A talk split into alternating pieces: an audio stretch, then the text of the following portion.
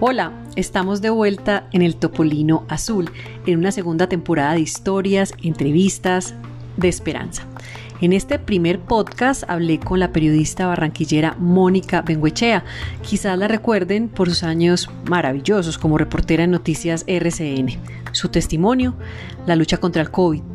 Conversé con ella mientras está hospitalizada, peleando duro por salir, por respirar, por reencontrarse con los suyos con entereza y mucho positivismo, cuenta cómo son sus días aislada, enferma y en un campo de guerra, como ella denomina el lugar en el que está, y en cómo han cambiado sus prioridades. Su consejo, como el mío, vacunarse. Súbanse, ya vamos a arrancar.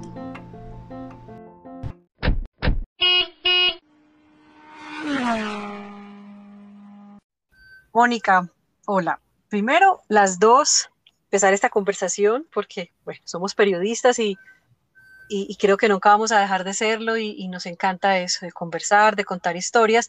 Lo difícil a veces es cuando uno es parte de la historia. Entonces las dos decidimos hacer este podcast, nos pareció una buena idea, una buena idea para ti porque es de compañía como para matar y pasar este tiempo que debe ser eterno y también a mí para escucharte y adicional, que ojalá ser pues muy, muy mesiánicas, en fin, que sea un testimonio eh, sobre lo importante de la vacunación, de lo poderoso que es este virus que sigue con nosotros. Y entonces, antes de, comenzar con más detalles, quiero preguntarte cómo te sientes hoy. gracias. Súper bien. Hablando distinto. Eh, con bocanadas de aire. Al fin pudiendo respirar como una persona normal. Dios, eso es lo más milagroso que existe, así que lo estoy disfrutando. Estás disfrutando respirar normal, aunque se te siente alcanzada y adicional, se sienten una cantidad de piticos al fondo. tú que has sido una, una cronista, pero absolutamente exquisita en televisión, divina con ese sabor, y ese swing de la costa caribe. Descríbenos el sitio donde estás. Estoy en la clínica. Estoy en, la mitad de una hospitalización de 10 días por COVID, eh, a donde llegué porque no podía respirar, que es lo que normalmente hace el virus cuando te atacan los pulmones. Y bueno, eh, llegué a tiempo, entonces todo lo alrededor mío, que son máquinas de control y de, y demás, me, suena la música, porque, eh, porque pensé que no lo iba a oír más nunca. Pensaste que no lo ibas a, a lograr y hay días buenos y otros no tanto. Hoy es un día sensible. Hoy es un día muy bueno porque he mostrado mejoría y aquí llegó la doctora a hacerme un control en estos momentos y cada vez mis controles son mm, más progresivos porque muestro mejoría y pues una mejor capacidad de respirar entonces, eh, ahí voy contando minuto a minuto mis crónicas. Esa sí es una crónica de vida, como las que nos pedían en el noticiero. Hay que hacer una crónica de vida, una crónica de color. Esa tiene muchos colores, unos blancos, otros negros, en fin, pero tú lo vives cada día con mucho positivismo porque esa, esa eres tú. Entonces, el sitio donde estás, estás en una clínica en Bogotá, estás en una habitación sola, aislada, ¿cómo es esa habitación? cómo es el contacto con el mundo exterior, si lo podemos llamar así. Al principio uno entra por urgencias, obviamente a ser valorada por un ejército de médicos que están, imagínate, ellos ya están en, el entrenamiento desde hace todo este tiempo que llevan viendo pasar mil, mil historias alrededor del COVID y salvando gente. Y llegaste porque tenías una saturación súper ¿Ah? bajita. Sí. Ese, claro, lo primero que pasó fue que cuando uno tiene como una gripita en la casa, piensa que, bueno, eso solo se va a quedar ahí en una simple gripa, en un resfriado. Y eh, con en casa o se toma algunas medicinas, pero siempre pendiente, alerta de no darle largo a las señales. A uno. Me bajaron a uno. A un litro. Y entonces... ¿De qué hablas? ¿Qué, se, te bajó un litro? Entró la doctora a controlarme la saturación, a cuánto tengo el oxígeno que me están poniendo auxiliar para poder eh, hablar y bueno, todo esto. ya les voy a contar qué pasa con los, con los pulmones cuando el, el COVID entra. Y entonces, cinco días en casa tomando remedios no fueron suficientes. Tenía el oxímetro y el oxímetro todos los días bajaba un poquito y ya eso fue suficiente para que salir corriendo, para salir corriendo porque cuando ya la respiración es menor de 90 y empieza una carrera contra el minuto a 80, a 79, a 78, corra rápido para el hospital porque eso significa que te estás ahogando. entonces por ahí empezó toda mi historia y bueno, la entrada a urgencias. Entonces ellos te proveen de oxígeno y empiezan a hacerte una cantidad de exámenes que están relacionados con unos indicadores de cómo el COVID eh, avanza en tus pulmones y en tu organismo. si tienes trombos, si tienes unos gases, unos como unos, se llaman dímeros, que están eh, expuestos en los gases arteriales, donde está la, se refleja la verdadera oxigenación de la sangre. Y en tus diagnósticos se dan cuenta cuál, cuál es la afectación, si solo es una neumonía, si, ¿sí? o si hay trombos. Un mundo maravilloso porque se cumple en medio de tanta tensión, tanta llegada y salida de personas, como una zona de guerra, donde todos los días entra gente que tiene esos y otros eh, síntomas más fuertes o más leves, y todo es un desfile como vertiginoso de vida y de muerte. Es, es, es muy loco, ¿sabes? Es muy loco. Y uno ahí sentado, viendo pasar todo eso, y esperando que no lo toquen, sí, que a uno no le toque, sino que simplemente el cuerpo y el universo se junten perfectos para poder sobrellevarlo. ¿Estás bien conversando o te sientes agotada? ¿Quieres que paremos? O, no, estoy bien, estoy bien ahora. Hace, hace tanto, hace cinco días no podía ni hablar, pero ahora ya estoy bien porque estoy oxigenada todo el tiempo. Y bueno, me toca tomar y soltar, con paciencia, tomar y soltar. Y así como es el habla, también. ¿Y otros síntomas? ¿Perdiste el gusto, el olfato? Yo también tuve COVID, eh, puedo decir que fue duro, muy duro, pero no grave, no llegué hasta la hospitalización. Y uno de esos síntomas que, que, que tanto nos, nos dicen que es una alerta y es esa pérdida de esos dos sentidos tan importantes Mm, del olfato y del gusto, tú me contabas también que es extrañas las sensaciones con algunas comidas, unas te saben rico, otras no tanto. Sí, el, el sentido del gusto y del olfato es como la confirmación de que ya es COVID. O sea, yo empecé con una tos un jueves y el gusto ya no lo, ya no lo, no lo experimenté igual el domingo. Y yo dije, ya, esto es COVID, ya me toca hacerme la prueba. Y a medida que pasan los días, sí, eso se, se te va intensificando por decir, por, por decir una ironía, no sé, una paradoja, porque pues eh, los, los, sentidos, si se intensifican, son, deberían ser más, más sensibles, pero bueno, no. Esto es como lo vas perdiendo más y, y, vas perdiendo el... Pero te queda la mente, ¿sabes? Y yo que soy una buena comensal, me da risa porque nunca perdí el apetito, pero perdí todo el gusto y el sentido del olfato y, y nunca dejé de comer, entre otras cosas, porque el virus se come toda tu musculatura. El virus va por ti en todo sentido, ¿no? No solo tus pulmones, sino toda tu musculatura. Entonces hay que seguir comiendo, hay que seguir comiendo para que el cuerpo soporte los embates del, de la fiebre, el escalofrío, las oleadas, las oleadas febriles que son intensísimas. ¿Tienes fiebre todavía? Las últimas horas has tenido fiebre. No, hay, hay, hay, un fenómeno muy extraño en mi cuerpo que es que amaneces empapada, amaneces emparamada, amaneces como si estuvieras en una piscina. Es como que se deshidrata tanto el cuerpo, como que sacas todo el agua y tienes que volver a, a hidratarlo a través de la comida y, del, y, de, y, de, las ingestas de agua que necesitas hacer. Porque es como, es como si, es como si el, el virus de verdad te invadiera hasta querer poseerte todo, hasta dejarte así tirado, ¿sí? Como una piltrafa y chuparte sí, sí, todas las lo que tú dices.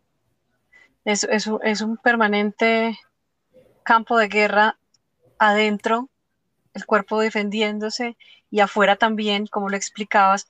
Y te iba, te, iba, te iba a preguntar por algo. Hay un escenario difícil de por sí en los hospitales, no solo, siempre ha sido así, no solo con el COVID, mm. eh, pero ahora que estás ahí, que estás hospitalizada, sola, aislada, ves, una, ves algo más, a, más profundo adentro de ese hospital, detrás de una puerta, sentirás o escucharás emociones. ¿Qué sentires? Hmm. ¿Qué otras cosas has sentido detrás de esas puertas? ¿Qué otras historias te has imaginado detrás de tu puerta? Tienes, mira, sientes, no solamente sientes afuera, sino que sientes todo adentro. O sea, Lina, eso es como una, como lo decía, lo hablaba con una amiga, una permanente conversación vertical con el universo, porque te das cuenta de tantas estupideces, y tantas mentiras que suceden afuera. Es afuera de uno, ¿oíste? Entonces uno tiene tiempo para todo, tiene tiempo para reflexionar, no solo por la vida de uno y por la vida de quienes lo acompañan, sino las verdaderas cosas, de verdad las cosas que realmente tienen sentido, cobran fuerza, cobran mucha fuerza.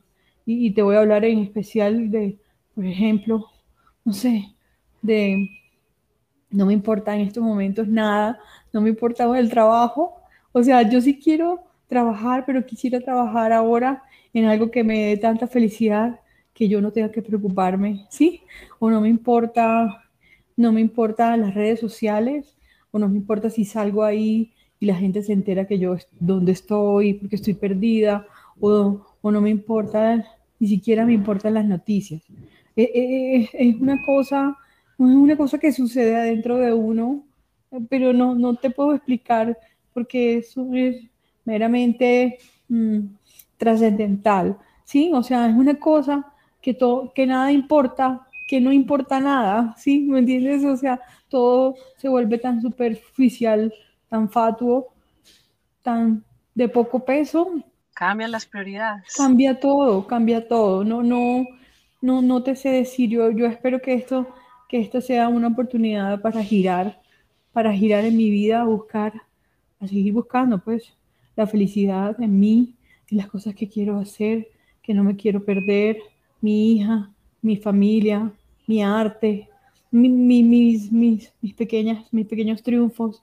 ¿Ves? Porque estamos tan llenos de tonterías, de taras, de miedos, que seguimos navegando en eso. Y cuando nos enfrentamos a estos extremos, ahí es cuando, mm, solo ahí es cuando seguimos pensando que más nos falta hacer, ¿sí?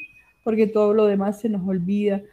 Moni, y con todas esas em, reflexiones y como con ese chaparrón que te cayó con el COVID para, hacerle un cambio extremo a las prioridades y, disfrutar más de, las cosas simples, ¿tuviste miedo? Es decir, es que cuando se dan unos de esos grandes choques emocionales, en fin, pasa algo por dentro muy fuerte. ¿Sentiste sentiste miedo.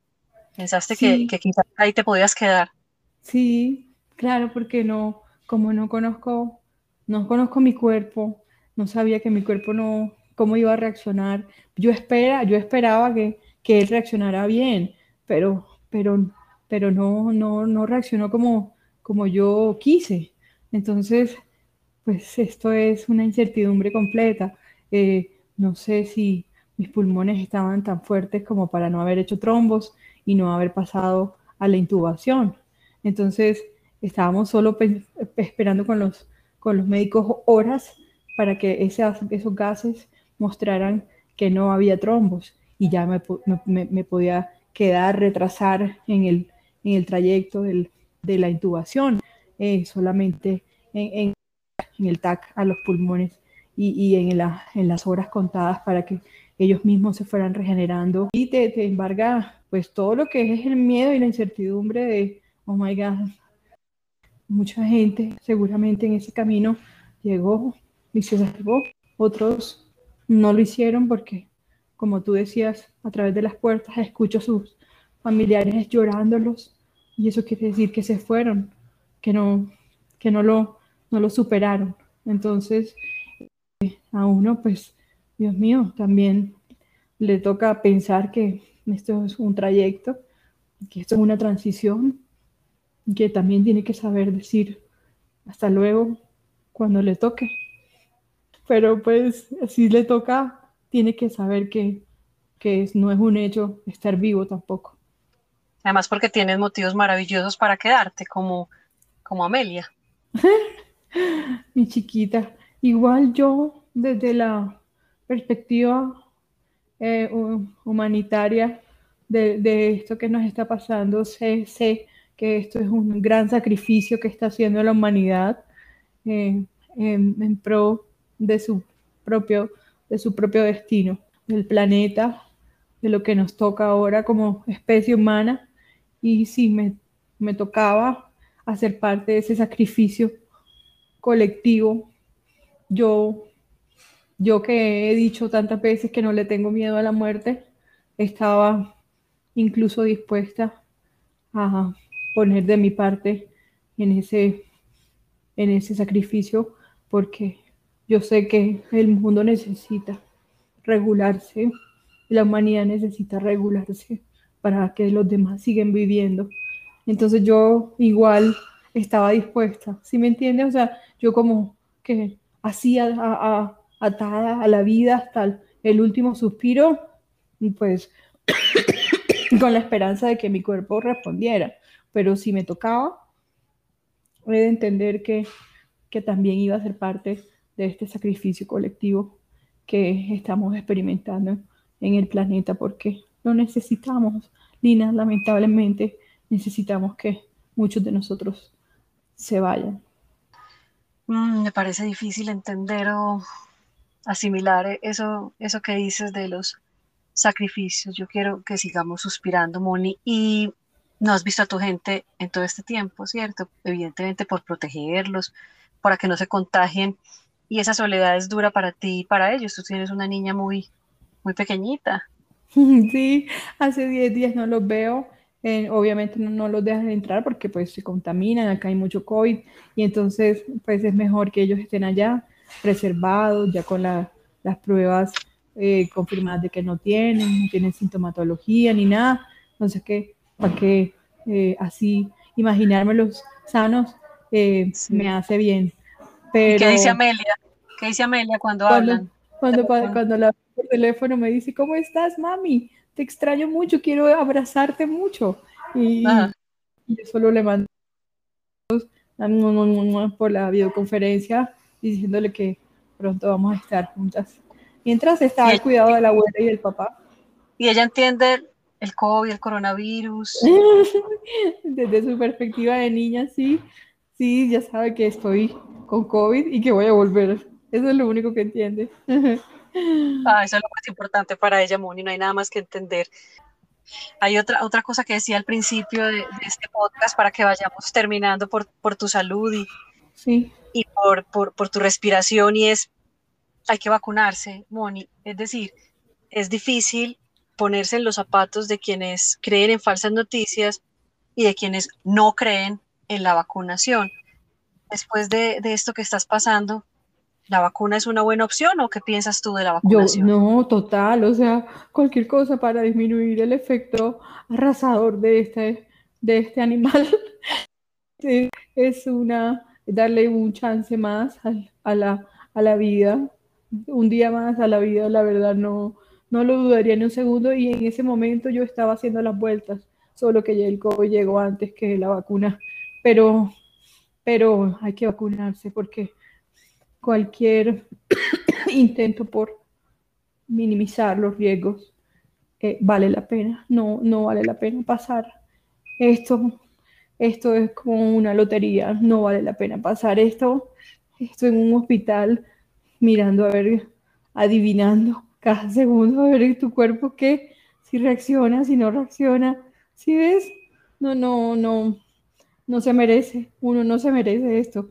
Y entonces, eh, para eso la ciencia ha hecho su trabajo y yo creo que simplemente hay que, hay que, hay que acatar Así es, que viva la ciencia, que viva la fe también, las dos.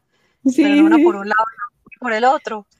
Creo que las dos hacen una, una muy buena unión, indispensable en este momento. Y lo que han dicho, hombre, la vacuna no te libra de que no te dé COVID, pero te aleja de la muerte, del COVID, por lo menos. Sí, es tenaz, es que de verdad el COVID es una cosa muy loca, no, no, yo sí había escuchado, pero todo era un mito para mí, todo era una leyenda.